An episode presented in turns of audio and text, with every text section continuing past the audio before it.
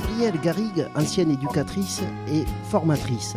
Adam Canoquero est chef de service dans un club de prévention. Et enfin, Sylvain Cala est étudiant éducateur spécialisé. Ensemble et avec d'autres, ils participent au collectif Avenir Éduc. Réforme du diplôme, évolution du métier d'éducateur spécialisé. Dans les institutions, la période est au changement, au doute, voire à la colère, et nos invités cherchent à comprendre et à participer à ce moment particulier du métier d'éducateur spécialisé. Est-ce la fin d'un métier et de sa spécificité? La mutation d'un éducateur nourri par la clinique vers un technicien éloigné de la personne accompagnée? Ou des mutations logiques en phase avec l'époque Autant de questions à poser à nos invités. C'est le trottoir d'à côté l'émission et vous êtes les bienvenus.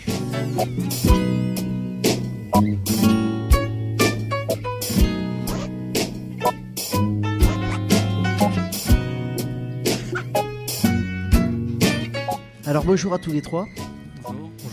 Merci de participer à cette dernière émission de l'année. Je vous présente Hervé et Dominique qui vont euh, m'accompagner euh, tout au long de, cette émission, placée sous le signe de la révolte, du combat, voire peut-être de la colère. Vous allez nous dire si, tout ça est un petit peu exagéré ou pas.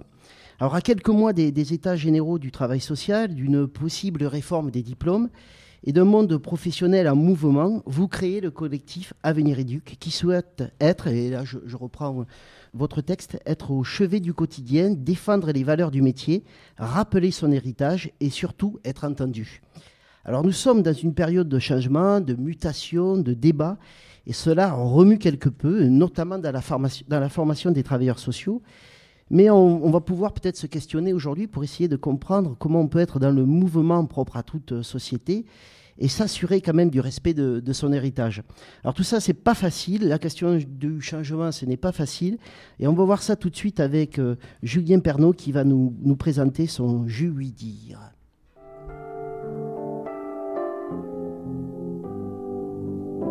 Eh bien, le changement, le changement, c'est maintenant. Je veux aller On parle d'une euh, réforme? Quatre formations, assistante sociale, éducateur spécialisé, éducateur de jeunes enfants, conseillère en économie sociale et familiale. Faire euh, deux ans de formation commune et un an de spécialisation. Ces refontes des métiers du travail social euh, nous est annoncées pour euh, septembre, pour la rentrée 2015. Je vais avoir à formuler de graves réserves. Nous les connaissons, ces Je m'empresse d'ajouter que le problème qui se pose n'est pas aussi simple que certains semblent le penser.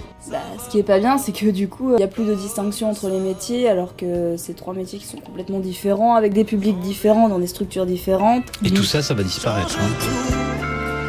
Changer tout, changer tout, changer tout. Les textes arrivent déjà ficelés, déjà bouclés. Pourquoi changer? Là C'est vrai qu'on se demande ce qu'il y a derrière. Je dis stop. Non,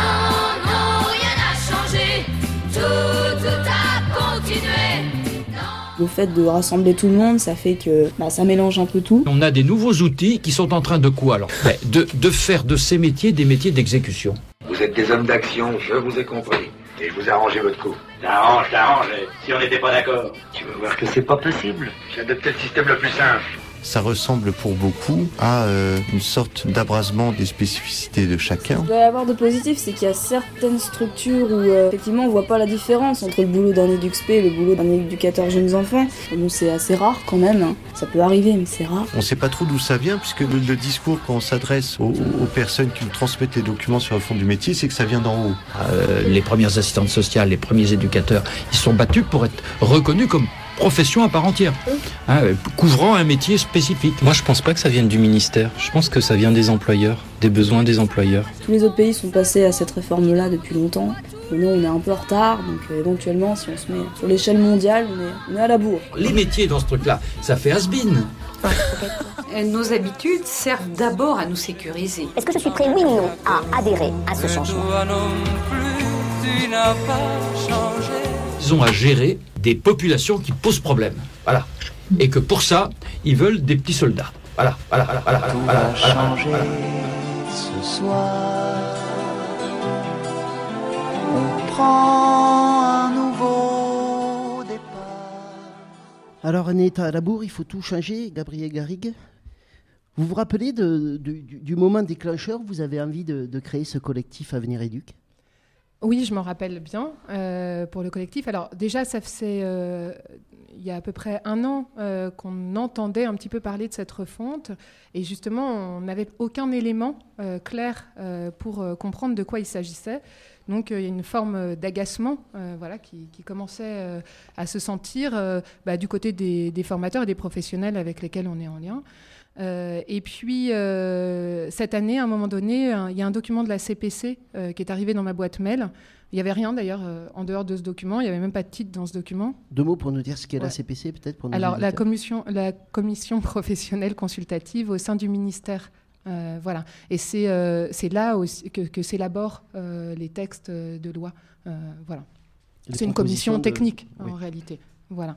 Euh, et donc, euh, bah, cette, euh, ce document montrait que euh, la refonte des métiers était déjà euh, quasiment ficelée et avec des scénarios notamment proposés par l'UNAFORIS qui est censé représenter les, organismes de formation.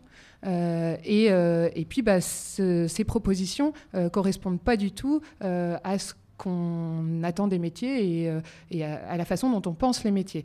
Donc là, euh, moi, en voyant ce document, bah, ça m'a mise très en colère. Euh, je suis allée voir des collègues qui eux aussi ont été très en colère. On a contacté nos, nos collègues de terrain et quand on leur a dit un petit peu ce qu'il y avait dedans, c'est cette même colère qui a rejailli. Euh, j'ai téléphoné euh, à différentes personnes. J'ai pris mon téléphone, des personnes, je ne les connaissais pas, hein, euh, mais je me suis dit quand même mes références dans l'éducation. Je vais appeler Gabéran, je vais appeler Fustier, je vais appeler Rouzel, je vais savoir ce qu'ils en pensent. Ils ont tout de suite répondu à l'appel. Chauvière, enfin voilà, tout de suite ils ont répondu à mon coup de téléphone que je passais comme ça depuis mon petit portable euh, en étant quelqu'un, euh, juste une petite formatrice comme ça. Et, euh, et, et puis on s'est dit, ben, on va se bouger, on va faire quelque chose, c'est pas possible parce que personne n'est au courant de rien et que le, le document de la CPC commence par le débat le plus large possible doit être ouvert. Alors nous on s'est dit, on va l'ouvrir. Alors pour lancer ce débat, est-ce que vous pouvez juste nous dire comment vous définiriez ce métier d'éducateur spécialisé? Voilà, Euh, ce que vous voyez euh, euh, ne correspond pas à ce que vous pensez du métier. Comment on pourrait le définir rapidement ce métier? Parce que je sais qu'on pourrait y passer la soirée, mais Ben, déjà, très, simplement, je pense que c'est un métier de la relation à l'autre.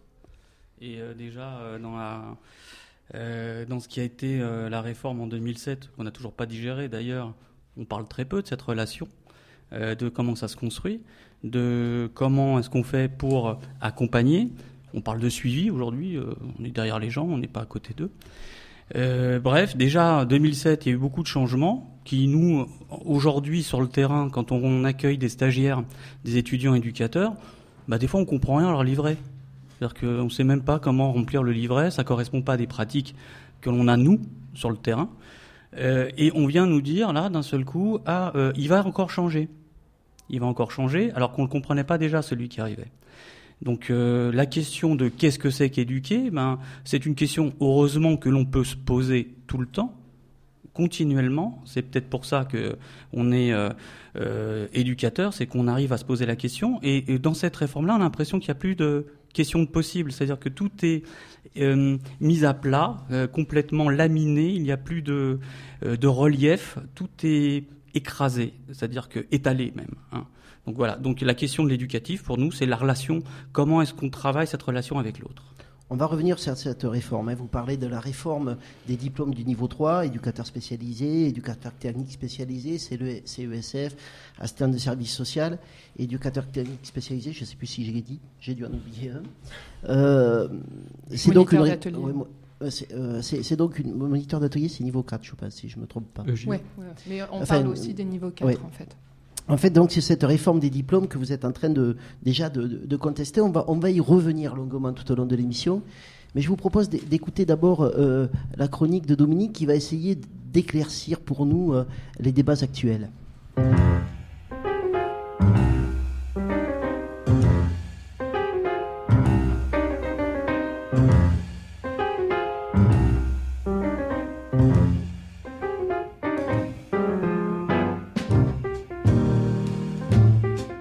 Le temps d'une nouvelle et décisive refondation des structures du travail social semble venu, né des contextes économiques notamment, mais pas seulement. On y trouve la considération de la place de l'usager, de sa parole, de ses droits, la naissance d'un nouveau regard, voire de nouvelles attentes. L'usager, on le voudrait intégrer davantage, inclus, comme on dit aujourd'hui. Par ailleurs, on voudrait aussi le considérer davantage dans ses besoins d'éducation, avec ce regard porté sur les dimensions cognitives plus que sur les dimensions, disons, psychanalytiques, peut-être relationnelles, aujourd'hui fortement contestées dans leur optique et leurs résultats. L'usager, enfin, on le voudrait responsable. Il y a comme un changement de regard sur la normalité et ses causes. Enfin, le modèle de l'entreprise est passé par là et irrigue la pensée du travail social. Avant encore, on abordait le travail social avec ses dimensions de savoir-être et de savoir-faire, on parlait de vocation. Aujourd'hui, il est davantage question de domaine de compétences. Le travail social, on le sait, est engagé dans un regard évaluatif sur son action, ses orientations et son efficacité. Rien à redire à cela, mais derrière ce louable projet se cache aussi la notion de rentabilité et celle d'une réflexion sur les moyens, le sens des organisations et leur finalité. La mosaïque quelque peu désordonnée des métiers actuels semblerait ne pas donner assez de garanties, notamment quant à la bonne mise en œuvre des projets individualisés, et l'éducateur est pressenti pour en devenir le coordinateur. C'est une pensée nouvelle. En effet, jusqu'alors, on pouvait voir par exemple l'AMP convié à des tâches d'éducateur ou l'éducateur convié à des tâches d'AMP. Il y avait une certaine mobilité et des fonctions plus partagées. Il s'agirait aujourd'hui de mettre de l'ordre dans tout ça, de hiérarchiser, de différencier davantage les fonctions. S'agit-il alors d'améliorer le service en pensant que l'indifférenciation ou le partage des fonctions crée un effet de tirage par le bas? Bref, a-t-on besoin de cette nouvelle fonction de coordinateur? Il y a certes à reconnaître différentes fonctions, mais l'essentiel ne reste-t-il pas que chacun se reconnaisse et soit reconnu dans son travail, qu'il puisse exister en tant que personne avec son histoire et sa formation qui ne se réduit pas à son diplôme? L'essentiel n'est-il pas aussi de venir réfléchir ce qui fait la qualité d'un travail social à savoir la possibilité d'un investissement global en rapport avec une personne globale et ses besoins, où la hiérarchie fonctionnerait de façon complémentaire et soutenante dans une construction collective où personne n'est détenteur d'un savoir sur autrui? Dans ce contexte de décision vécue comme non concertée, de difficulté à faire entendre les légitimités sans doute multiples des oppositions, c'est à mon sens ce qu'il y aurait à soutenir dans toute réforme sur les fonctions et les formations. Et s'il y a un bien fondé à penser une fonction de coordinateur, pourquoi ne pas penser celle-ci comme appartenant éventuellement au collectif ou encore à la fonction de chef de service, voire pourquoi pas dans certains lieux à la place de l'éducateur? Cela passe sans doute, comme le souligne le collectif que vous animez, par la mise en parole des savoir-faire actuels et notamment de mise à jour de ce qui vient soutenir et construire les dynamiques de l'échange, des regards croisés et des espaces de transversalité. La question qui, à mon sens, demeure reste peut-être de savoir comment cette réorganisation des places de chacun peut s'exercer, favoriser des dynamiques relationnelles et collectives dans les équipes pour cette mise en œuvre des projets qui, sans doute, à terme, concernent la question de l'humanité de chacun.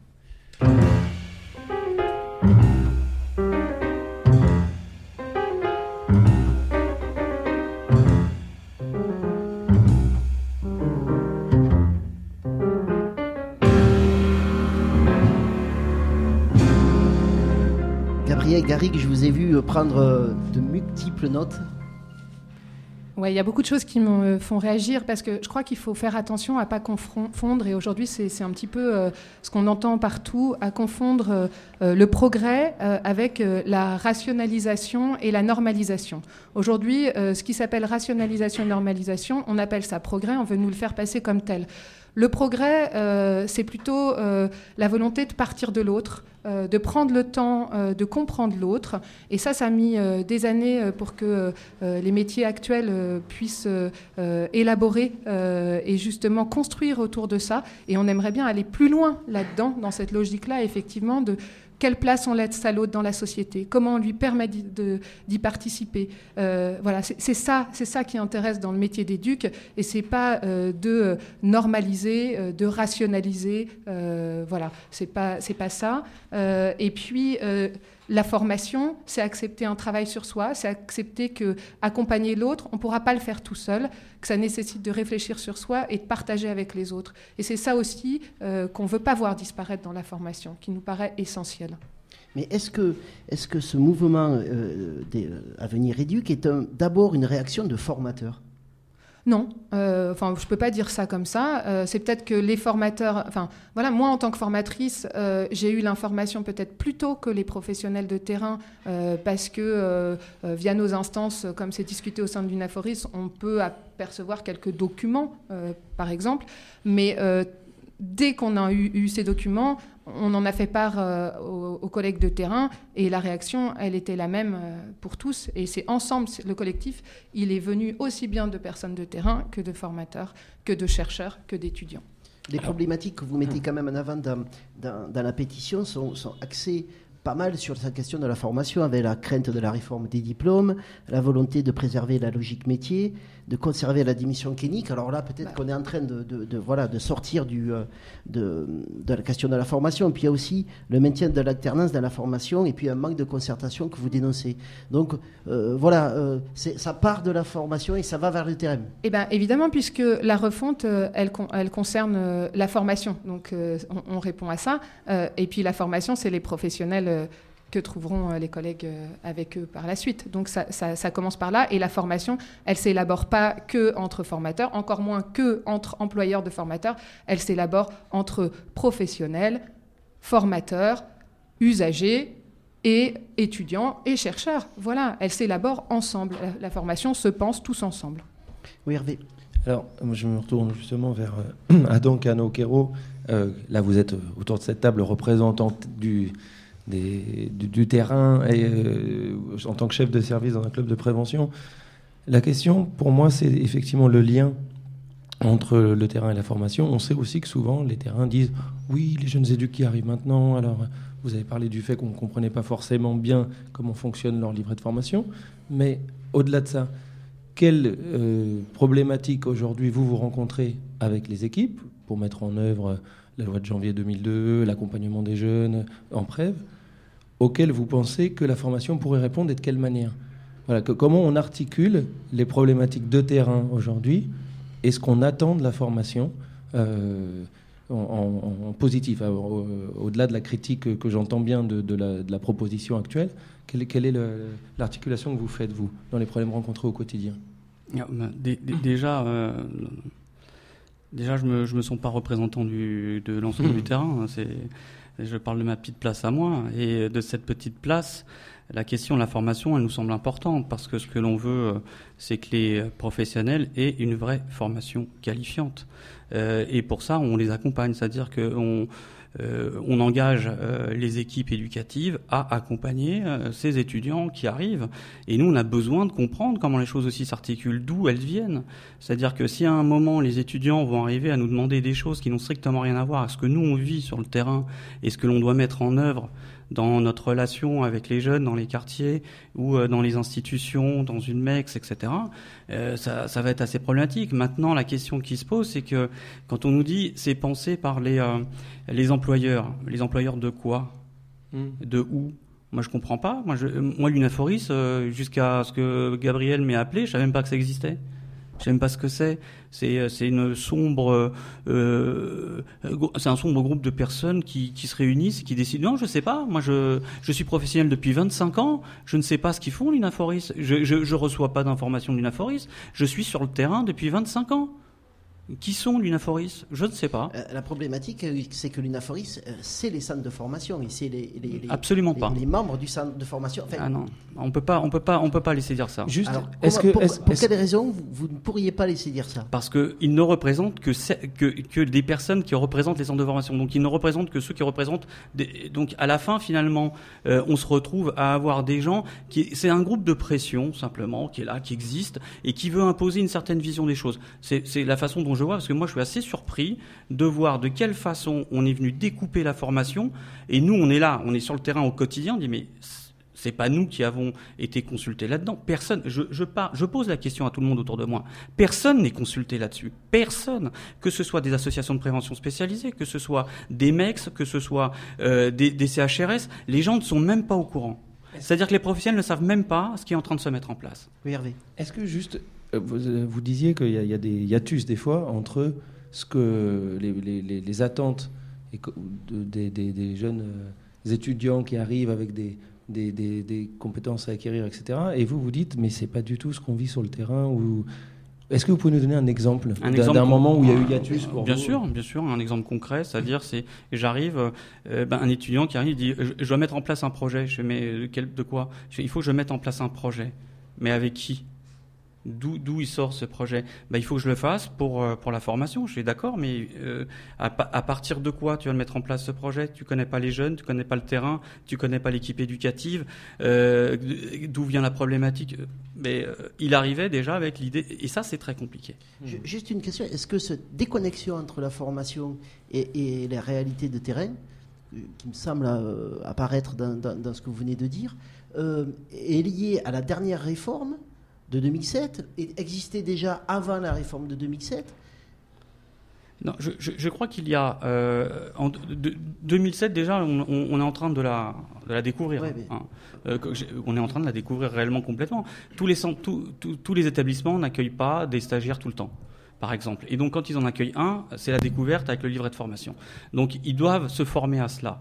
Euh, on a envoyé des gens se former sur ces questions-là. Pour moi, il n'y a pas de. euh, J'ai des discussions régulièrement avec les centres de formation. Ça se passe très bien. C'est-à-dire qu'une fois qu'on a euh, fait comprendre un certain nombre de choses, ça s'articule parfaitement bien. Ça pose pas de problème. Pour moi, ça ne pose pas de problème. Ce qui pose problème, c'est que certains étudiants, enfin, les étudiants peuvent prendre au pied de la lettre des attentes qui sont euh, transmises euh, d'une certaine façon et eux le prennent d'une autre. Enfin, ça, c'est pas. Oui, Gabriel Garrigue. Ouais, puis après, je passerai la parole à Silver justement là-dessus. Euh, moi, je crois qu'il y, a- il y a justement un truc, on nous dit toujours, il y a un décalage, il y a un fossé Mhm. entre les anciens et, et les jeunes qui arrivent sur le terrain. Euh, euh, pff, moi, je trouve que les étudiants qui arrivent en formation, ils ont envie d'être éduques.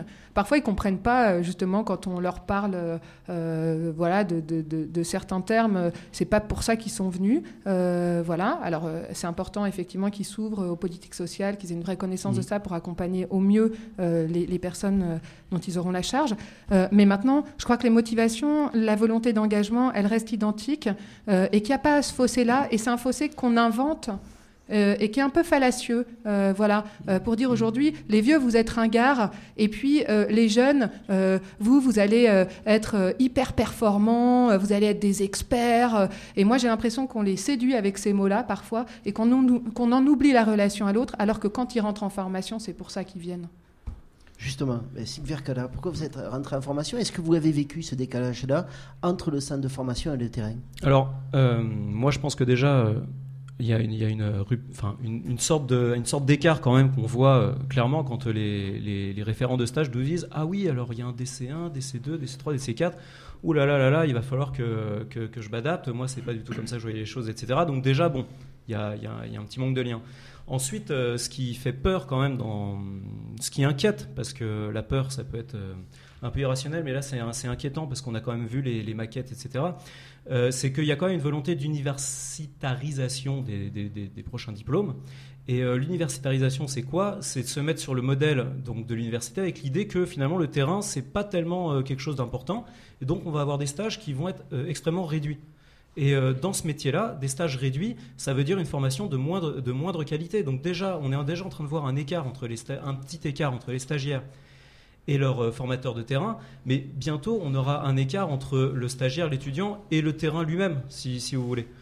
Euh, donc, euh, donc, donc ça c'est très inquiétant. Et d'ailleurs, enfin, ce qu'on a vu au cours de cette année précédente et ce qui va se reposer comme problème très bientôt, c'est le problème de la, de la gratification des stages. Et on voit bien que finalement, bah, quand les stages sont courts, il n'y a pas de problème de gratification. Et puis quand les stages sont courts, il n'y a pas de problème pour, pour qu'ils rentrent dans les prochaines maquettes. Donc on voit bien quand même qu'il y, a- une philosophie à l'œuvre.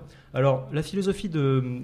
Ça s'entend, je veux dire. C'est important de savoir qu'il y a des gens qui pensent différemment, nous on pense différemment. Ça, c'est- peut-être même une richesse. Mais ce, que, à quoi nous on assiste en ce moment, c'est que on n'est pas dans un processus de richesse euh, de, formation ou même intellectuelle, de réflexion sur notre métier. On est dans un point de vue qui se construit, qui se structure et qui va s'imposer, et on est- on n'écoute pas forcément euh, les autres points de vue. Dont je pense que nous, nous sommes porteurs. Alors, vous, vous allez nous, nous expliquer ce point de vue, mais est-ce que là, on n'est pas dans un paradoxe? Parce que notamment sur cette question de- des stages, on voit que l'UNAFORIS tente, tente de, de- de- de maintenir euh, cette question de 60 semaines de stage dans les... euh, non, Gabriel? Bah, euh, en fait, on ne sait pas tellement, mais ce qu'on entend aujourd'hui, c'est que l'UNAFORIS, elle dit qu'on ne parle plus des stages tels qu'ils sont mis en place, mais de l'alternance intégrative, qui serait plus forcément des stages de longue durée, mais des petits stages courts, qui seraient plus forcément auprès de professionnels, qui seraient même plus forcément seulement dans le secteur social, parce qu'après tout, euh, on peut s'ouvrir à d'autres secteurs. Donc, euh, quand on veut accompagner des personnes en difficulté avec leur temporalité et comprendre ça, et, euh, eh ben, nous, on pense que c'est nécessaire en formation que les éduques euh, au sens large et euh, une, des stages longs. Voilà, parce que c'est pas possible d'appréhender l'autre dans des temps courts. Dominique? Oui, alors parmi les autres aspects de, de, la réforme, il y a notamment aussi la question, euh, je crois, qui fait partie de vos revendications, qui est euh, l'organisation d'un socle commun, et euh, donc qui remet en question aussi la question euh, ben, des métiers, l'organisation actuelle des, des métiers. Euh, donc il y aurait une espèce de, de grade commun qui s'appellerait travail social avec un titre bachelier licence donc pour les formations euh, niveau 3. Euh, qu'est-ce qui vous est qu'est-ce qui est contestable pour vous là dans cette disposition? Alors ce qui est contestable, c'est pas contestable que les que les formations se fassent pour part ensemble. Par contre, un socle commun sur un an et demi ou deux ans, et puis ensuite une spécialisation, ça c'est contestable. Parce qu'un métier, ça s'apprend euh, sur plusieurs années. Il y a les espaces importants de promotion aussi, où les étudiants se forment entre pairs, ou prennent le temps d'échanger ensemble.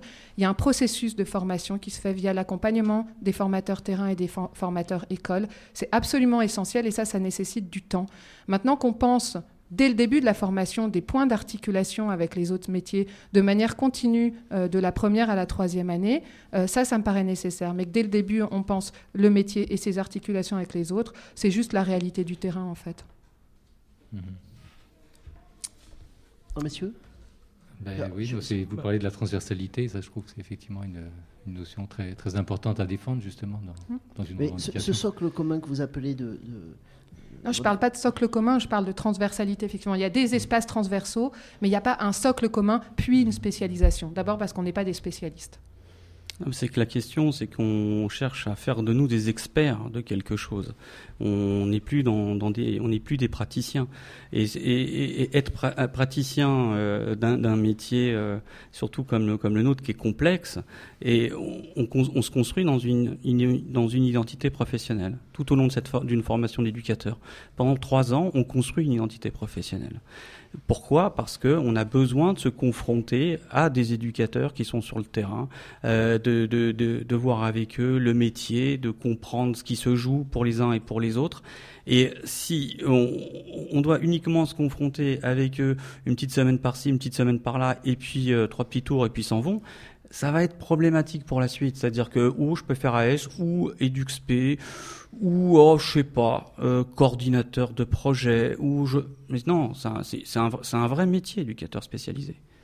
Comment, comment répondre justement à cette, à cette dimension que peut-être qu'il y a autant de réponses à la question de qu'est-ce qu'un éducateur en fonction des lieux et en fonction aussi des organisations choisies. Enfin, je pense par exemple à deux expériences que je peux avoir de la place de l'éducateur dans une masse, dans un, un IMP, avec un, une façon de travailler qui est quand même extrêmement différente, voilà, du fait d'un de, de, certain nombre de, de, questions propres aussi au lieu.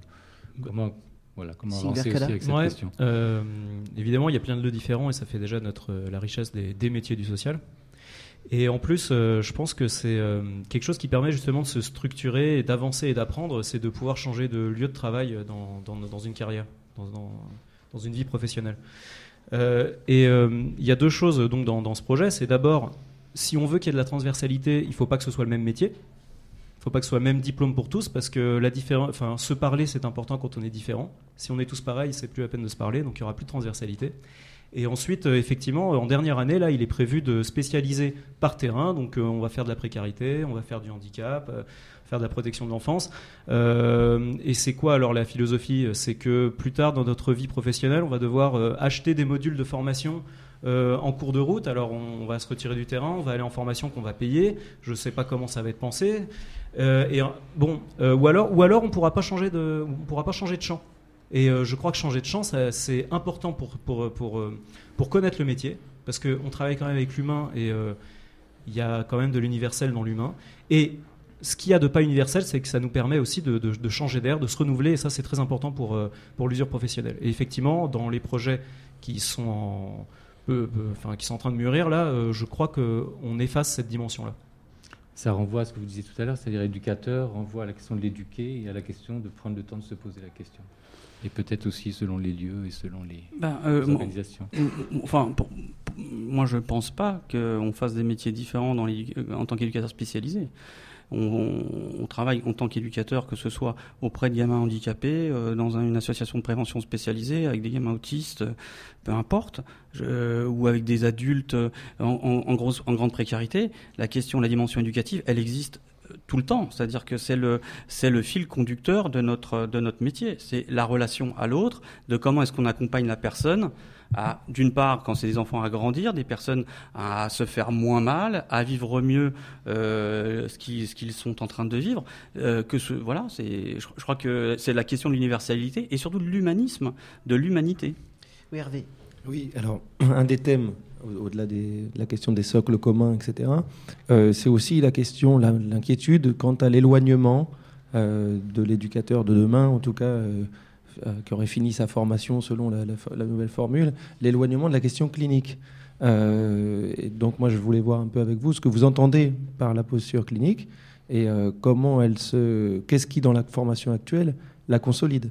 Quels sont les, les savoirs, les unités de formation? Moi, je parle un peu à l'ancienne. J'étais formé sur l'autre euh, formule, mais n'empêche que, que- quels, étaient, selon vous, les éléments qui permettent d'avoir cette posture clinique qui disparaîtrait dans la nouvelle euh, organisation et qu'il faudrait défendre Alors la posture clinique, pour nous, c'est être euh, au plus près de l'autre, partir de l'autre. euh, et euh, donc on se réfère notamment pas mal à la notion de clinique du quotidien de, Fustier, quand on dit ça dans le collectif. Alors dans la formation actuelle, et c'est justement ce qu'on ce qu'on veut pas perdre, ça fait partie des essentiels qu'on ne voudrait pas perdre, ça passe par des stages longs. Déjà, c'est une première chose. Euh, et si on pouvait en avoir trois longs, ce serait encore mieux. Euh, voilà.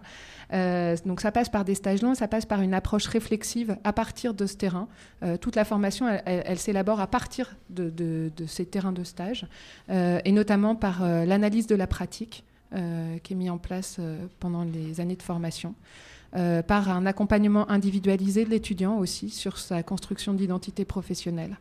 Euh, par le temps que passent les étudiants en groupe à travailler à partir de questions thématiques. C'est mis en danger, ça, dans la, par la réforme actuelle? Ouais, je vais y revenir après sur Mhm. plusieurs aspects. Par les médiations créatives aussi, qui sont absolument essentielles pour la formation des éducateurs spécialisés, parce qu'elles elles permettent d'abord un travail sur soi, sur ses émotions, sur euh, son rapport euh, à soi, puis par so- son rapport à l'autre. Voilà. Et bon, je pense que j'ai dit l'essentiel. Alors après, pourquoi ça risque d'être euh, euh, mis à mal Euh, Ça risque d'être mis à mal parce que déjà, les stages longs ne sont plus tellement envisagés.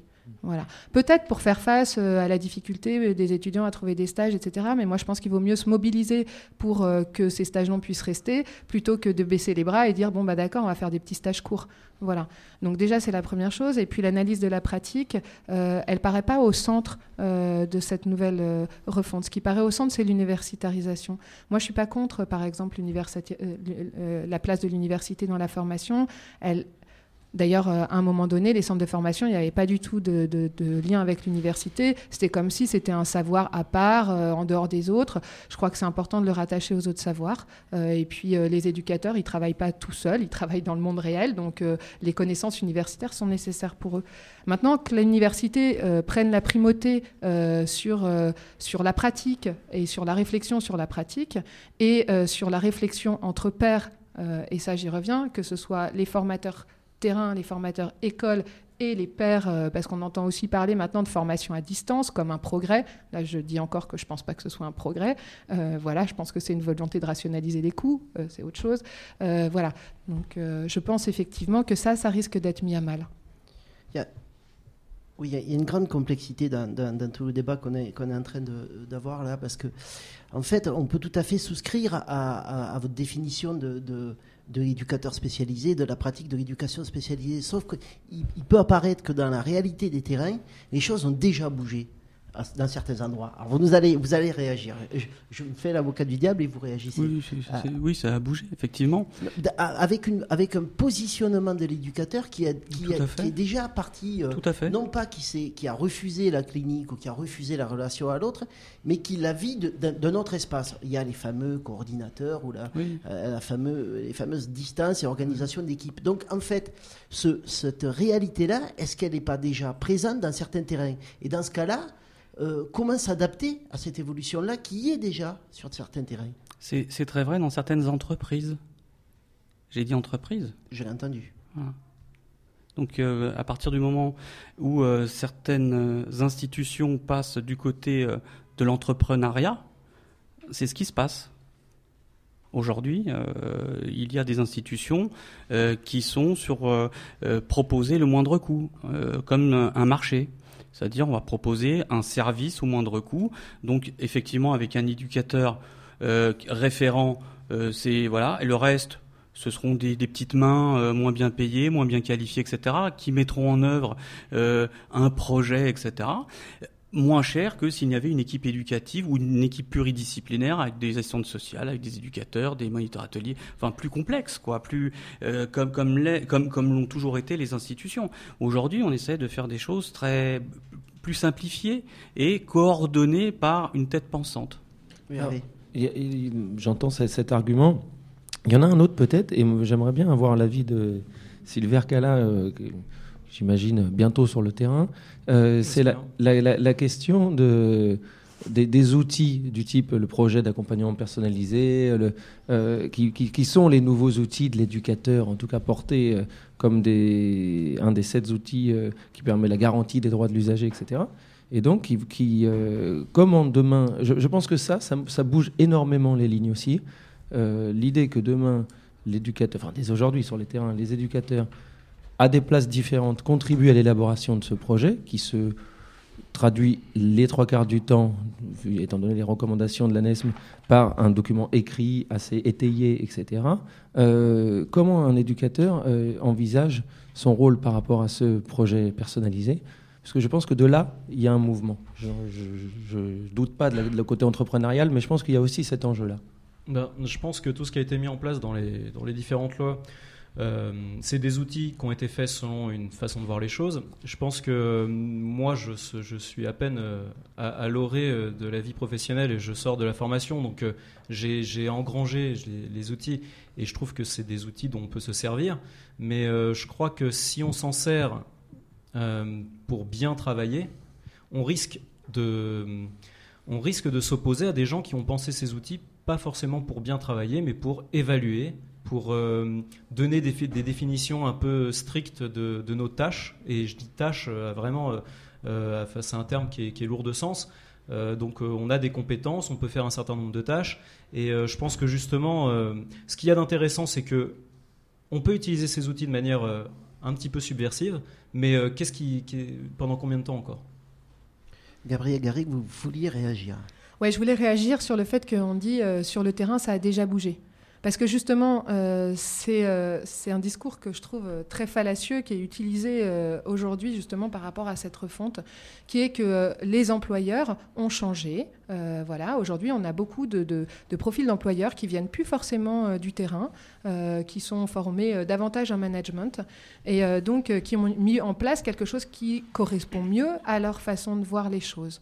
Et partant de là, on dit, vous voyez, sur le terrain, ça a changé. Et donc, il faut s'adapter à ces nouvelles pratiques. Mais euh, je crois que ça dépend de quel terrain on parle. Euh, voilà. Est-ce qu'on parle de la réalité quotidienne des personnes qu'on accompagne? Parce que je crois que là, la question, elle est toujours de qu'on parte d'elles. Euh, ça reste l'essentiel et ça, ça n'a pas bougé.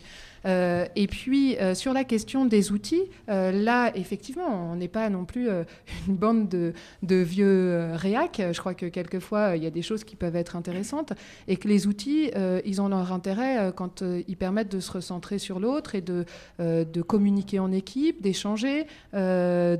Le passage à l'écrit, c'est absolument essentiel dans la formation. Euh, mais, euh, et ça, on l'a toujours euh, défendu, et plus que jamais, on pense qu'aujourd'hui, c'est même voilà, plus que jamais nécessaire que les éduques écrivent. maintenant, effectivement, est-ce que tout ça, c'est pour faire des statistiques, pour rationaliser les coûts et mettre en concurrence les structures les unes par rapport aux autres, ou est-ce que c'est réellement pour mieux accompagner les gens? Voilà.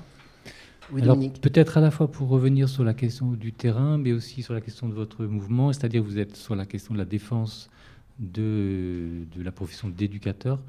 On voit aussi quand même, bon, l'avenir éduque, quand même. éducation peut-être? Bon.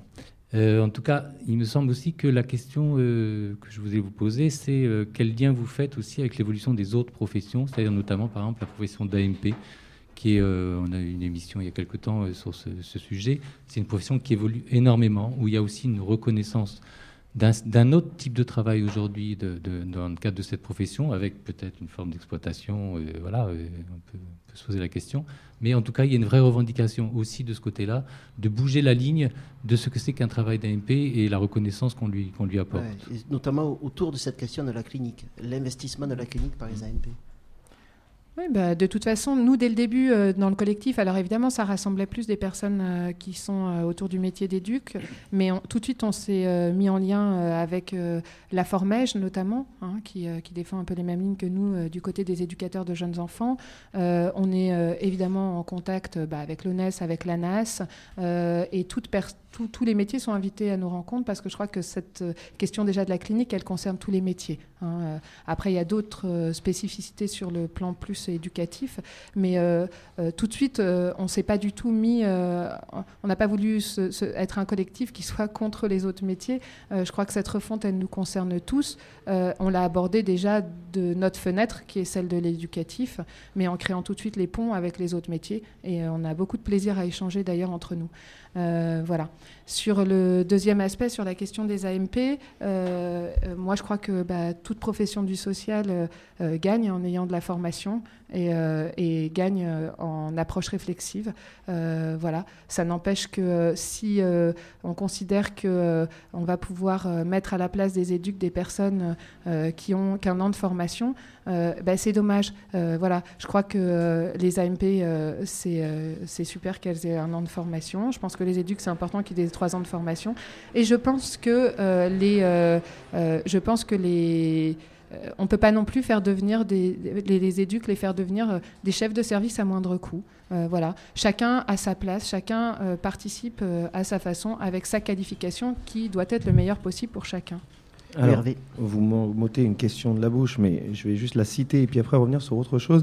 L'idée qu'effectivement du glissement euh, par le haut aussi, c'est-à-dire que les directeurs ou chefs de service sont de plus en plus happés par des dimensions gestionnaires, euh, organisationnelles, droit du travail, et peut-être ont délaissé un peu le terrain. Et donc là, il faut peut-être une figure qui serait l'éducateur, coordinateur ou je ne sais quoi, pour accompagner les projets personnalisés. Je voulais juste revenir, parce que votre approche est intéressante et pertinente parmi d'autres, mais vous dites souvent, c'est ça ou ça. Et moi, il me semble que peut-être c'est ça et ça. C'est-à-dire qu'il y a sans doute une dimension de rationalisation, de euh, rationalisation des coûts, etc. Il y a dans les, outils de la loi 2002 aussi, je pense qu'il faut le redire, un, lobbying, pour parler en anglais, des personnes, euh, notamment en situation de handicap, qui, la figure type de celui qui a démarché les sénateurs et les, et les, euh, et les députés à l'époque euh, pour euh, avoir ce type de droit, c'est un adulte en situation de handicap physique de 35-40 ans qui tout d'un coup subit une situation d'invalidation extrêmement forte et qui dit attendez cette situation ne doit pas me mettre en incapacité de faire valoir mes droits mais ceci mais cela. Je veux contractualiser je veux. Et effectivement de cette figure là on ne peut pas s'abstraire complètement et penser que c'est l'organisation managériale qui fait tout ça. Il y, a, tout ça qui s'entrechoque. Et c'est le paradoxe d'ailleurs, pas simple à mettre en œuvre pour l'éducateur, c'est que comment ces outils qui sont euh, censés aider ce profil-là viennent aider les usagers qui par ailleurs, eux, se sentent des fois plus invalidés, le handicap mental et psychique, les personnes euh, euh, en précarité, etc. Je pense que je voudrais vous entendre un peu là-dessus pour pas qu'on en reste que aux enjeux de rationalité qui sont euh, dans un contexte contraint évident. Gabriel Garrick. Ouais, bah, alors après, je vais laisser la parole à mes collègues hein, qui sont euh, aussi sur le terrain.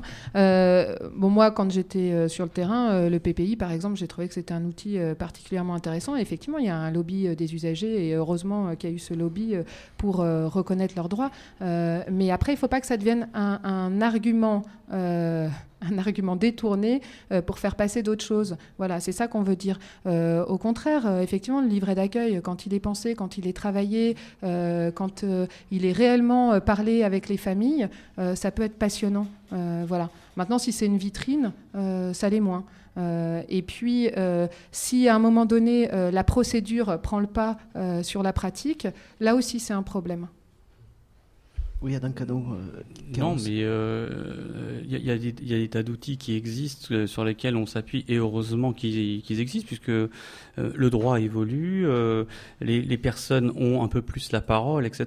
Et ça, ça, ça pose, ça- n'a euh, vraiment, euh, ça, ça a changé beaucoup de choses, même dans le rapport dans, dans les associations, euh, devenir euh, de, bah, qu'il y ait des habitants de quartier euh, plus, plus présents, euh, plus engagés, et en même temps, bizarrement, par exemple, on va prendre l'exemple des associations de prévention spécialisées. À la base, ce sont des associations d'habitants de quartier qui se sont créées pour euh, euh, porter une parole, pour euh, développer des projets, etc. Aujourd'hui, c'est l'inverse qui se passe. Ce sont des institutions qui viennent, bah, soit le conseil général qui fait une demande, soit une mairie, etc. Donc euh, il y a quelque chose qui s'est inversé aussi, c'est-à-dire que euh, il y a quelque chose d'ultra institutionnalisé qui tombe et on vient de dire il faut mettre l'usager au centre du projet. Mais euh, qu'est-ce qu'il en dit euh, justement, ce fameux usager? Ouais, juste, je voulais te dire que aussi par rapport à ça, aujourd'hui, on nous dit tout le temps, euh, il faut partir euh, euh, des usagers, justement. hein, ça, c'est, c'est- Enfin, nous, on le dit, mais on n'est pas les seuls, et pourtant, on n'est pas tous dans les mêmes logiques. Mais en même temps, aujourd'hui, les financements, ils viennent d'où? Ils viennent des appels à projets. Les appels à projets, ils viennent pas des personnes qui sont sur les terrains. Ils sont pensés en haut lieu. Voilà. Et du coup, bah, les professionnels aujourd'hui, ils sont pris complètement entre bah, les demandes des personnes qu'ils rencontrent et puis les financements qu'ils obtiennent que, pour des appels, que par des appels à projets. Ce, qui est, ce qui est même, pour complexifier encore l'affaire, c'est qu'en haut lieu, on ne pense plus sans, c'est-à-dire que la modalité s'est vraiment retournée, c'est-à-dire qu'on va créer des instances de concertation avec parfois des professionnels et des usagers qui vont aboutir à la création d'un schéma pa- départemental. Donc je sais depuis en haut, parce que je suis allé voir sur le terrain ce qu'il faut, après je produis une prestation à coût moyen, etc. et je demande au terrain de venir agir. Donc c'est extrêmement compliqué parce que euh, les, les- les choses bougent énormément, alors qu'avant c'était je prends une initiative de terrain, je la fais valoir aux instances qui un jour, parce qu'on est en France, feront égalité sur le terrain et seront euh, réparties sur le territoire. Donc là, il y a un maillage qui est énorme. Euh, on ne peut pas complètement le prendre comme une disparition de l'écoute des terrains, mais elle est différente. Et je ne sais pas comment un jeune éducateur peut arriver à se dire où est-ce que moi je vais faire valoir la question de l'usager? Est-ce qu'il faut être dans les réunions de coordination de schéma départemental? Est-ce qu'il faut crier euh, au plus près euh, de la vie quotidienne des usagers? Je- je- Voilà, c'est la question. si- Bah, déjà en faisant notre métier, parce que c'est aussi euh, un des axes de notre métier euh, de- d'essayer de, dé- déterminer un peu euh, les besoins, les désirs, et puis d'être à l'écoute des personnes. Après, participer aux instances, oui, c'est important, à condition qu'on nous laisse y participer. Et peut-être que justement, enfin, on dit attention, il n'y a peut-être pas qu'un esprit de managérisation, etc., etc. Mais les changements, ils se font dans le temps. Et effectivement, peut-être en 2002, euh, on pensait à faire des outils qui permettaient euh, vraiment de- de- de- d'éclaircir euh, de certaines choses dans nos, dans nos- dans nos métiers. Euh, mais maintenant, on, voit, enfin, on en voit l'évolution. Et en plus, euh, comment dire, faut quand même rappeler que ça se passe dans un contexte où, euh, depuis euh, une trentaine d'années, on, applique certaines méthodes euh, euh, à l'administration publique. Et, euh, et- et en 2009, on a vu que ça aboutissait à la loi HPST pour les hôpitaux, et notamment la tarification à l'acte. euh, Enfin, on voit bien euh, ce qu'il y a derrière finalement. Et, on sait, et quand on s'intéresse un petit peu au sujet, on se rend compte que ça, galope vers nous. Donc, euh, euh, écouter, les, terrains, je crois que en fait, quelque part, euh, ce- c'est un peu à nous de demander si ça se fait vraiment au lieu, en haut lieu. Quoi. Parce que nous, si on est motivé par ce métier, c'est aussi ce qui nous rapproche entre générations, c'est d'abord de la rencontre, euh, d'aller vers l'autre, de la rencontre, euh, la rencontre avec l'autre. Et, euh, c'est justement si on est inquiet, c'est parce que c'est ça qui est en danger. Oui, Gabriel. Oui, après, euh, je crois que pour autant, euh, il ne faudrait pas croire qu'on est contre le fait que les éduques rendent des comptes sur leurs pratiques, euh, qu'ils parlent de leur métier, qu'il faut faire les choses à moindre coût. au contraire, ce qu'on pense, c'est très important qu'aujourd'hui, les professionnels rendent des comptes sur ce qu'ils font, mais qu'on leur donne aussi la possibilité de choisir la façon dont ils en rendent compte. Voilà. Euh, or aujourd'hui, on veut un modèle unique euh, pour rendre compte et qui ne correspond pas forcément euh, eh ben, à ce qui se passe dans la rencontre à l'autre euh, aujourd'hui. Voilà. Moi, j'aurais une question. On arrive un peu en fin d'émission quand Ouais. même, et c'est c'est de savoir un petit peu comment votre mouvement fait écho et euh, quels sont les premiers regards que vous avez sur la, la mobilisation là, que, que vous avez souhaité lancer. Euh, Ça se construit. On peut quand même dire qu'on a fait euh, deux grandes réunions qui ont été, euh, qui ont été très suivies parce que les, les salles étaient complètes. Euh, on a quand même des, gens très intéressants qui soutiennent le mouvement et ça, je pense que c'est important euh, parce que on, est quand même dans un processus qu'on a réfléchi et on, essaie de savoir où on va et je pense qu'on le sait un petit peu. Et, euh, après, évidemment, bah, comme toute chose qui se construit, bah, il y a encore, effectivement, il y a encore des, choses à faire. Il faut communiquer parce que notamment, on l'a dit tout à l'heure au début d'émission, bah, quand on parle de la, de la réforme des diplômes, personne n'est au courant et les étudiants en premier, donc c'est un peu, c'est un peu inquiétant. Et en même temps, c'est normal parce que ça a été fait comme ça. Donc nous, notre tâche, c'est euh, déjà d'informer, de, d'unir, et je pense qu'on a quand même plusieurs, euh, méthodes euh, qui sont au point, notamment des groupes de parole. Voilà, et puis l'histoire de faire des réunions plénières. Euh, voilà, je pense qu'on est dans quelque chose d'assez finalement éducatif puisqu'on essaie de se rencontrer les uns les autres, d'échanger et de mettre à bas aussi cette euh, peut-être ce réflexe qu'on a de se dire euh, oui mais je connais pas tout, oui mais enfin c'est des gens quand même vachement plus intelligents que, que moi qui ont pensé ça, etc etc etc. Toutes ces inhibitions en fait et, c'est important de les laisser tomber dans justement la rencontre entre nous et je pense que c'est vraiment c'est déjà en train de se faire et c'est un c'est un terreau très riche et très riche et solide à ce qu'on est en train de construire.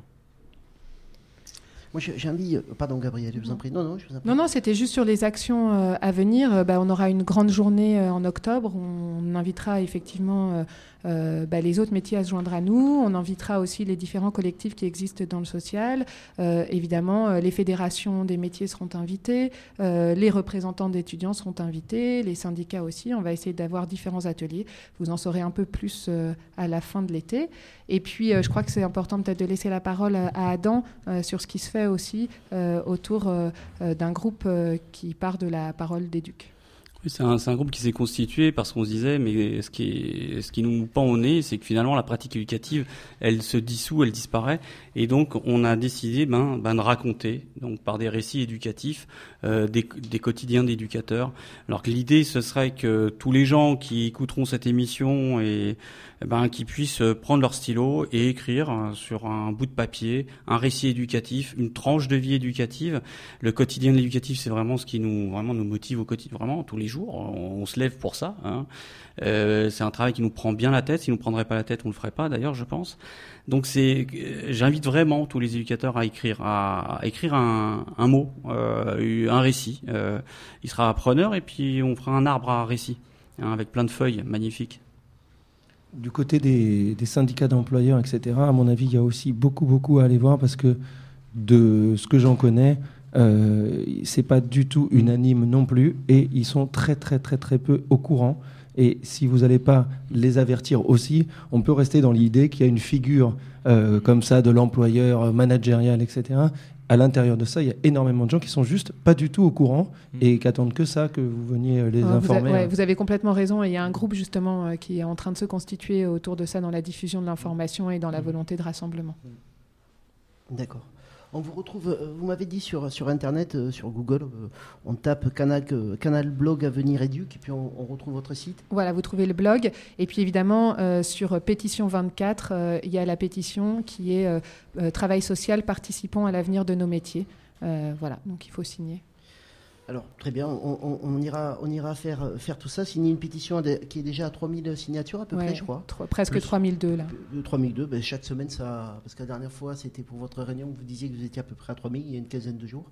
Voilà, ça a augmenté. Eh ben, c'est très bien, on, s'en félicite. Alors je suis obligé de vous dire, sinon Julien euh, va pas me laisser tranquille de tout l'été, que son son, il l'a aussi tiré euh, de l'émission euh, L'antenne sociale sur Radio Libertaire, où, Bruno Kaiser, qui est aussi un formateur de, votre école, était vendredi dernier. Vous pouvez l'écouter, la podcaster aussi, cette émission.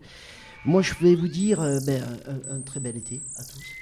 On était très Merci. très heureux. Merci. On espère Merci, que tout pareil. ça va, va avancer, va- qu'on va continuer à réfléchir autour de ces questions-là. On espère que les étudiants qui étaient autour de nous vont y réfléchir aussi, les professionnels aussi. Vous nous retrouvez sur notre site trottoir-dacote.fr, sur Facebook aussi, Trottoir d'Acote.